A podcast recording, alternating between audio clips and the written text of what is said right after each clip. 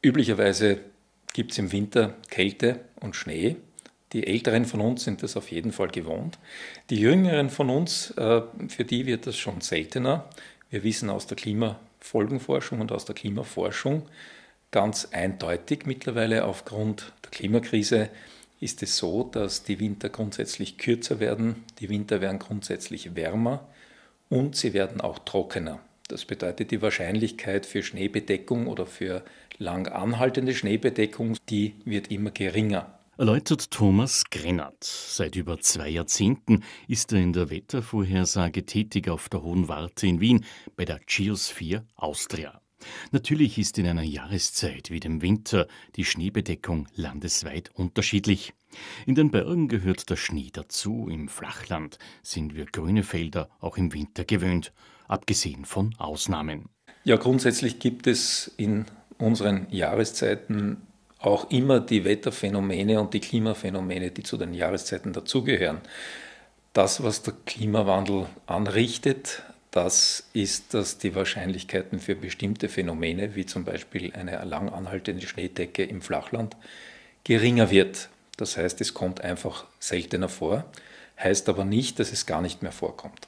Wer sich am Wochenende die Übertragung von der Skiflug-Weltmeisterschaft am Kulm im steirischen Bad Mitterndorf angesehen hat, konnte gut beobachten, dass, obwohl diese Region als sogenanntes Schneeloch gilt, doch das Grün im Tal überwog. Dann wird hier auf die Höhe in der Taublitz für Skifahren und das Langlaufen ausgewichen. Schnee bedeutet für viele Freude, mit dem Schlitten zu fahren oder einem Schneemann zu bauen. Ohne Schnee gäbe es eben keinen Wintersport. Ab dem Wochenende beginnen in den österreichischen Bundesländern die Semesterferien und viele freuen sich auf den Winterurlaub, der vielartig gestaltet wird. Ob eben Skifahren, Langlaufen, ob Schneewandern, Skitouren gehen, Schnee ist dabei die Grundlage, die es dafür benötigt.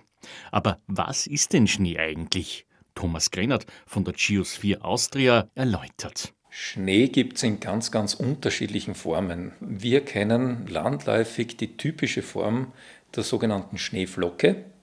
Das ist ein Eiskristall, der sehr verästelt ist und hm, diese typische Form ist, glaube ich, allgemein bekannt, die braucht man nicht beschreiben. Was es aber noch gibt, das sind andere Formen von Schneeflocken, Eisplättchen zum Beispiel, Eisnadeln, sonstige Formen, zum Beispiel Sechsecke oder, oder andere Formen, die es halt so gibt. Die entstehen unterschiedlich. Äh, eine Schneeflocke entsteht grundsätzlich so, wir müssen uns Wasserdampf vorstellen, etwa minus 15 Grad, irgendwo auf 1, 2000 Meter Höhe. Und direkt aus dem Wasserdampf trifft dann ein kleines Staubkorn in dieses Luftpaket hinein. Das kommt von irgendwo her und trifft eben auf diesen Wasserdampf. Der Wasserdampf lagert sich sofort an diesem Staubkorn an und gefriert. Wasserdampf ist weder flüssig noch fest, aber dieses Staubkorn und bei diesen starken frostigen Temperaturen um minus 15 Grad zum Beispiel bietet eine Fläche, wo Wasserdampf direkt ohne Übergang zum flüssigen Aggregatzustand einfach in den eisförmigen direkt an diese Staubkorn anfrieren kann. Und wir kennen, oder ältere von uns werden noch die Eisblumen am Fenster kennen. Wenn wir Eisblumen beim Wachsen zusehen, dann wachsen die also auch kristallartig an der Scheibe entlang und genauso wächst nur viel, viel, viel kleiner die Schneeflocke von diesem Staubkorn weg und bildet eben entsprechende Verästelungen und Muster. Der Schnee zeigt sich in vielen Arten, so der Wetterexperte von der Hohen Warte. Ja, grundsätzlich, wenn es schneit, gibt es auch schon unterschiedliche Arten. Also der Schneefall, der bei Temperaturen um 0 Grad äh, fällt, das ist also, äh, sind unter Anführungszeichen relativ warme Zustände. Das sind also meistens große, dicke einzelne Flocken, die, die uns erreichen, äh, die in der Luft möglicherweise schon zusammenpacken und, und eine so eine Schneeflocke, die unten ankommt, besteht dann aus Hunderten, teilweise Tausenden kleinen Schneeflocken. Das kommt darauf an, wie die Luft über uns geschichtet ist und wie die Temperaturzustände und die Feuchtigkeitszustände in der Luft sind. Es gibt aber auch den kalten Schnee, das ist der sogenannte Pulverschnee. Der ist sehr leicht und hat also kaum Volumen. Aus Pulverschnee kann man keine Schneebälle formen und auch keine Schneemänner bauen. Aus dem warmen Schnee, aus dem sehr feuchten Schnee mit sehr viel Wasser drinnen, lassen sich leicht Schneebälle formen und auch Schneemänner bauen. Und Sie sehen schon, damit ist ein Unterschied gegeben. Je nach Temperatur gibt es unterschiedliche Arten und Formen von Schnee oder eben auch Schneeflocken. Der Schnee selbst, wenn er dann am Boden liegt, ist Veränderungen unterworfen. Da kommt die Himmelstrahlung dazu, da kommen dann die Temperaturen dazu, die sich auch an einem Wintertag während des Tages mitunter recht stark ändern können. Also vom frostigen Bereich unter Null in, in einen milden Bereich äh, mit Temperaturen oberhalb des Gefrierpunktes. Und das verändert die Schneedecke. Der Schnee schmilzt an der Oberfläche auf, friert nachher wieder zu. Das ist dann der sogenannte Firn. Und die Schneedecke setzt sich natürlich auch aufgrund der unterschiedlichen Temperaturen und aufgrund der Gravitation, aufgrund ihres eigenen Gewichts presst sich diese Schneedecke zusammen. Und sie verändert sich dadurch, sie wird geringer. Das heißt, eine frisch gefallene Schneedecke wird immer höher sein als eine ein Wochen alte Schneedecke zum Beispiel. Grundsätzlich gilt aber, je länger diese Schneedecke liegt, also zum Beispiel über Monate, über Jahre, wie wir wissen, wird dann irgendwann einmal aufgrund dieses Gewichts, das unten ankommt, wenn es immer wieder draufschneit, so wie in den Bergen, gibt es dann unten Eisbildung, weil der Schnee sozusagen die Schneekristalle zu Eiskristallen zusammenpresst und dann entstehen die Gletscher.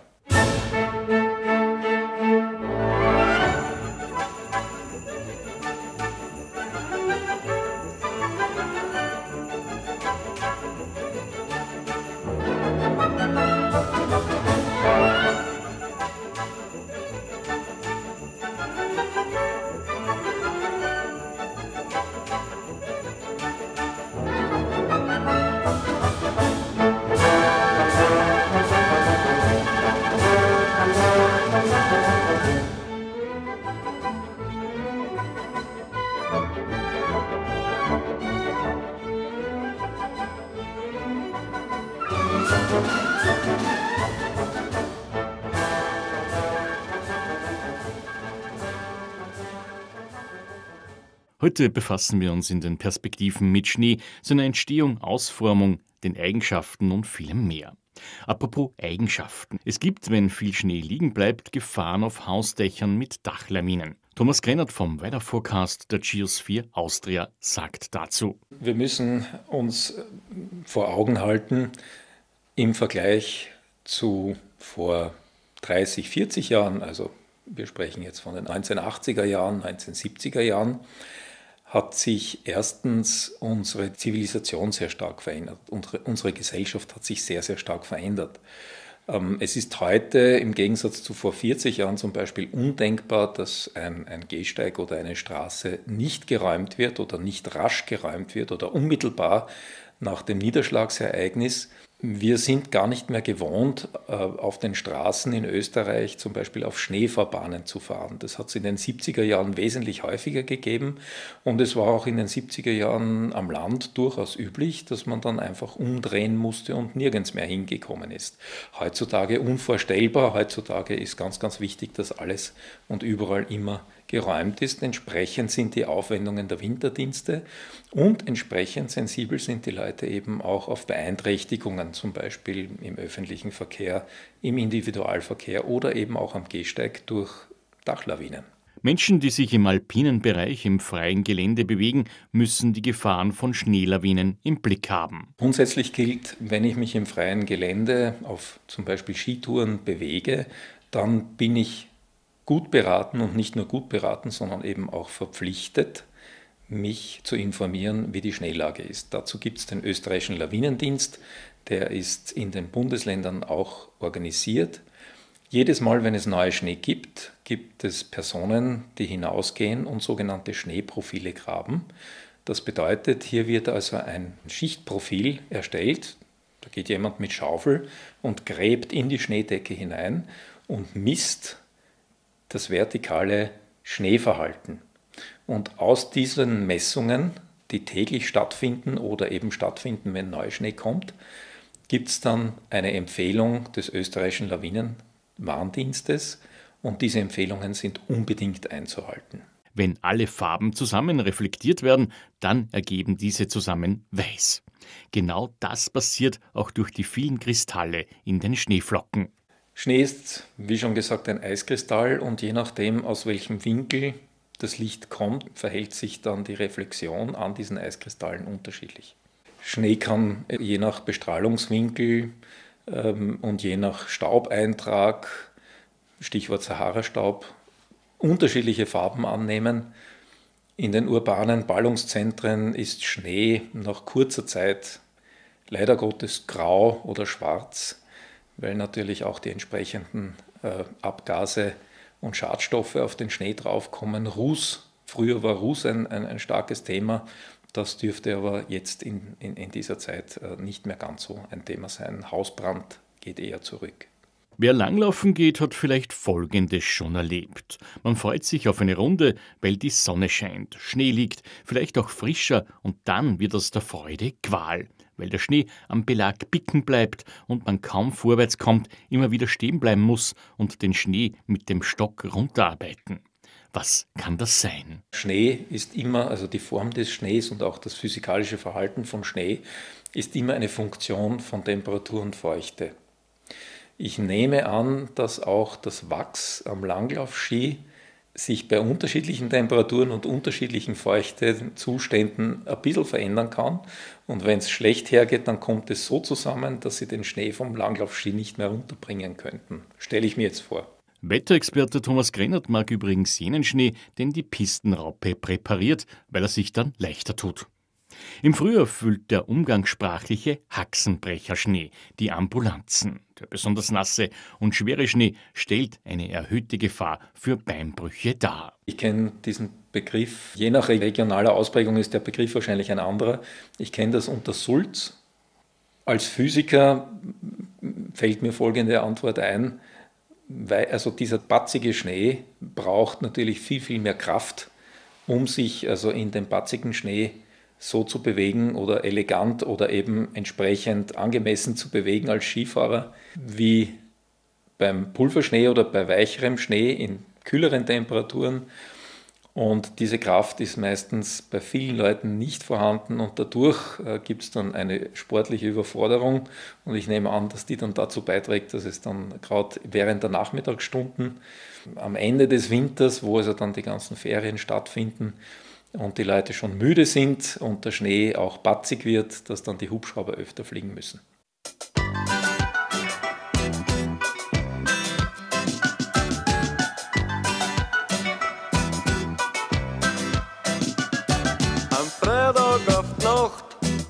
montiere das Ski auf mein Auto und dann begebe mich in Stubertal oder noch Zoll am See.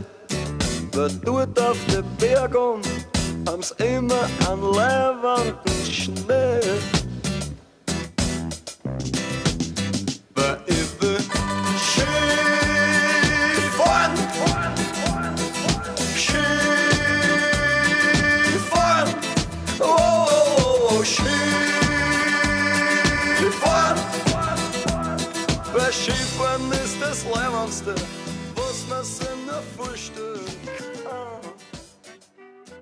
Ein Exkurs. Es gibt natürlich auch Kunstschnee und der kommt vermehrt in Anwendung durch die Schneeunsicherheit und bietet den Skigebieten und den Urlaubern Verlass, dass Pisten präpariert werden können, wie auch Loipen. Gespurt.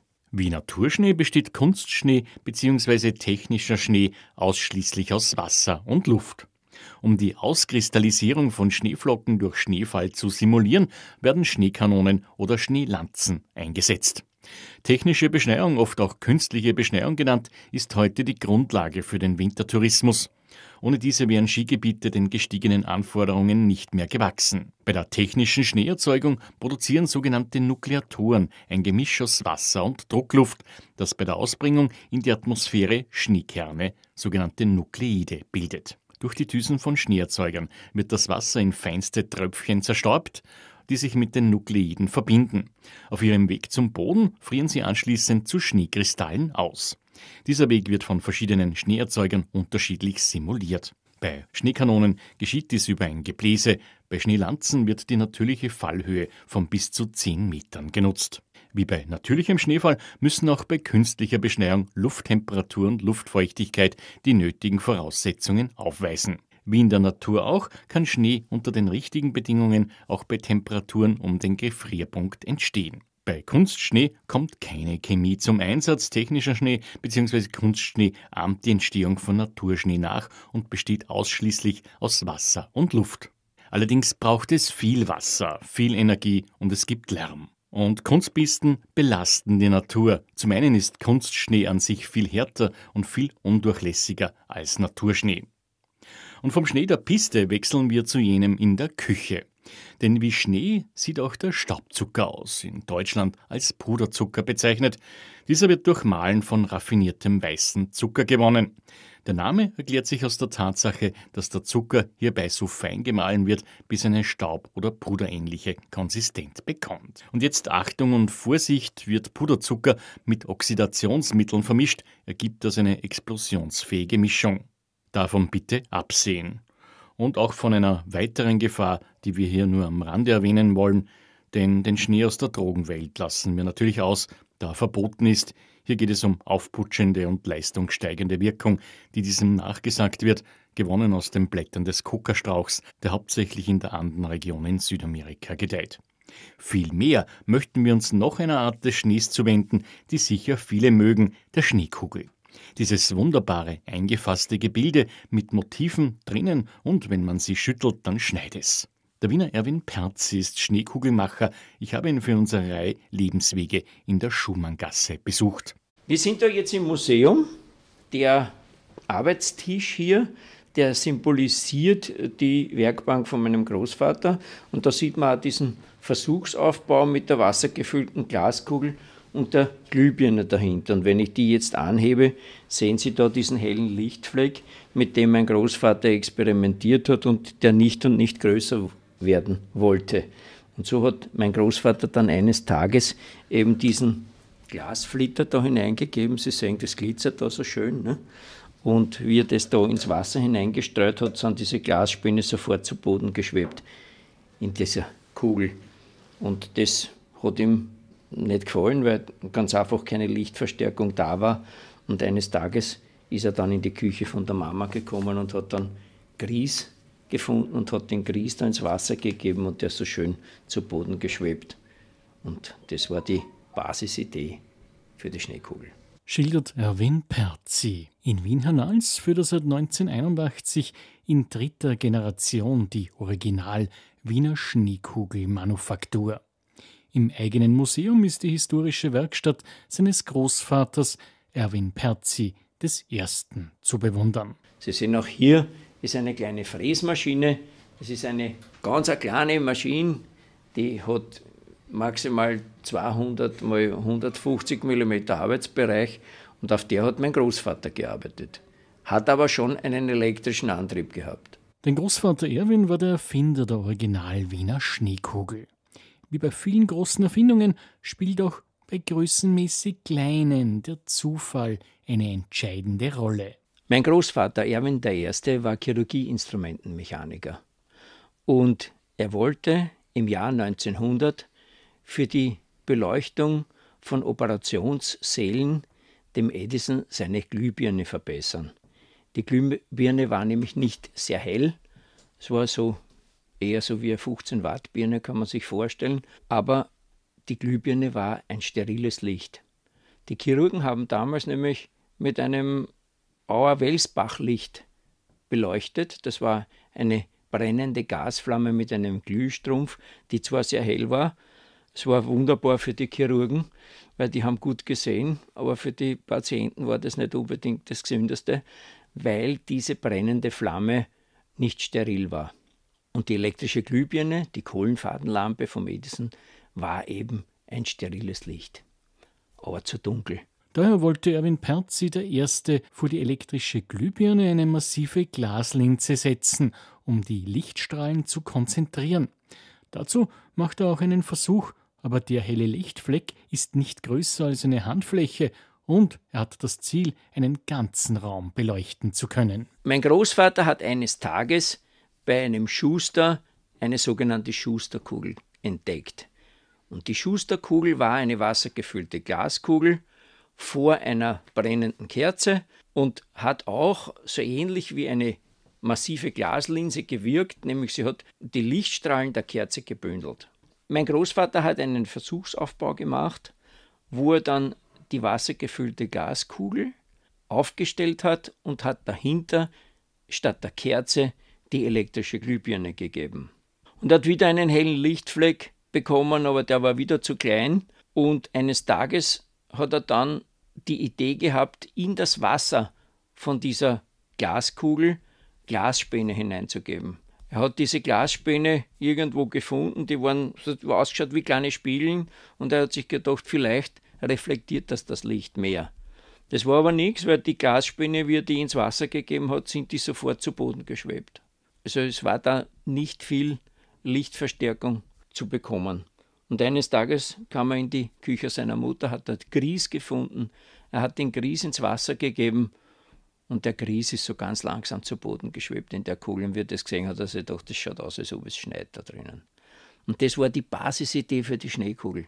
Mein Großvater hat hauptsächlich für Wallfahrtskirchen die Schneekugeln gemacht. Also wir haben alle nennenswerten Wallfahrtskirchen Österreichs in der Schneekugel gehabt.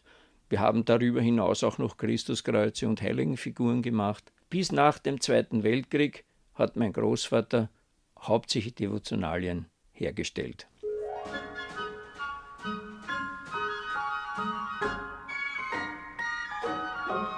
Oh, the weather outside is frightful, but the fire is so delightful.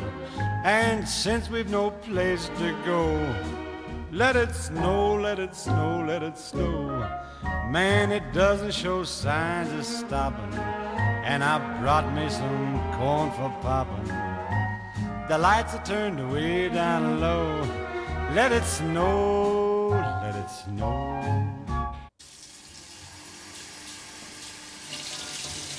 Und wir füllen da jetzt die Schneekugeln mit dem Wiener Leitungswasser. Und da sind immer 27 Schneekugeln in einer Plastikkiste. Und die werden mit der Öffnung nach oben so aufgestellt. Und dann kommt der Schnee hinein. Und wenn dann alle voll sind, werden die Figuren hineingesteckt. Und im Anschluss kommt dann noch die Dichtung drauf und dann werden sie in Sockel hineingepresst, gesäubert und verpackt und in die Welt geschickt.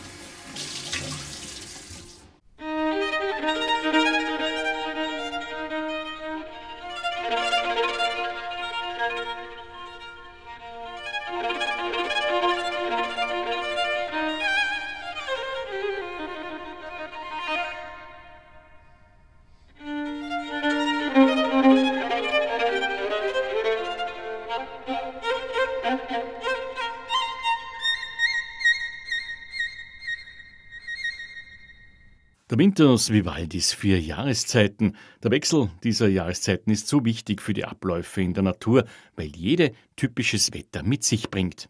Wir wollen da noch Wetterphänomene bzw. Auswirkungen ansprechen, die es vor Jahrzehnten noch nicht in dieser Häufigkeit gab, wie zum Beispiel Starkregen. Niederschläge von mehr als 25 mm pro Stunde oder mehr als 35 mm in sechs Stunden. Was kann uns Thomas Grennert von der Wettervorhersage der Geosphere Austria dazu sagen? Es ist definitiv ein Privileg, in den mittleren Breiten mit Jahreszeiten leben zu können, weil die Abwechslung da ist. Ähm, was mir am besten gefällt, ist Wetter mit Impact. Nach Möglichkeit sollten die Auswirkungen spannend sein, aber nicht gefährlich, also kein Extremwetter, wo Menschen oder Dinge zu Schaden kommen. Das ist natürlich selbstverständlich, aber je spannender das Wetter, je unvorhersagbarer das Wetter ist, umso schöner finde ich es, weil es eine Herausforderung ist. Für welchen Zeitraum kann man gute Wetterprognosen erstellen und garantieren? Da haben Sie mir die schwierigste Frage gestellt, die man einem Wetterdienst überhaupt stellen kann.